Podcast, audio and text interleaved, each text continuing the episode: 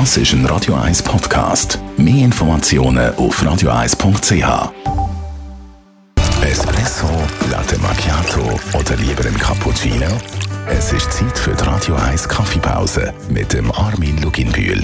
Präsentiert von der Kaffeezentrale. Kaffee für Gourmets.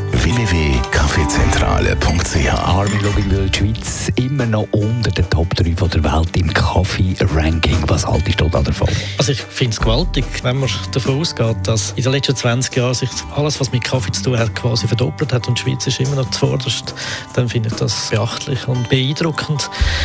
Wenn man es dann noch genauer anschaut, dann weiss man, dass äh, in der Schweiz etwa 1% vom Bruttoinlandprodukt etwas mit Kaffee zu tun hat. Ob jetzt das mit Handel oder mit Rösten zu tun hat, das ist gleich. Zusammen ist das eine sehr beachtende äh, Industrie. Wir haben ja so ein Top-Player, die drei Unternehmen, die am stärksten sind natürlich in der Kaffeerösterei. Coop, Migro und Nespresso. Gibt es noch weitere Player?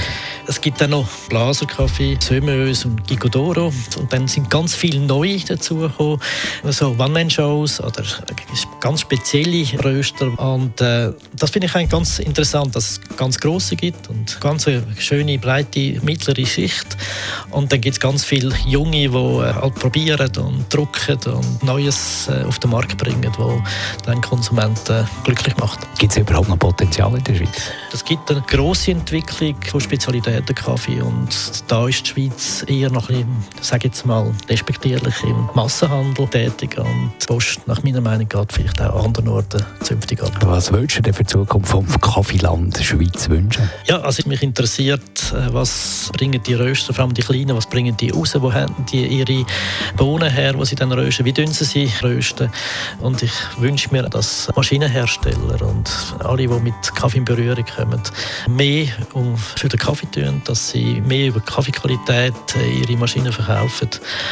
Und dann wünsche ich mir, und das ist fast ein bisschen gefährlich, ich wünsche mir, dass vor allem die Gastronomie mal über Bücher geht und nicht ausreden beim Rauchen oder sonst irgendwo suchen, sondern wirklich mal schauen, was sie in die Tassen reinbringen. Und ich bei den Konsumenten mal nachfragen, ob sie wirklich äh, das richtige Produkt haben. Die Radio 1 Kaffeepause, jeden Mittwoch nach der halben Zehn, ist präsentiert worden von der Kaffeezentrale. Kaffee für Gourmets. www.kaffeezentrale.ch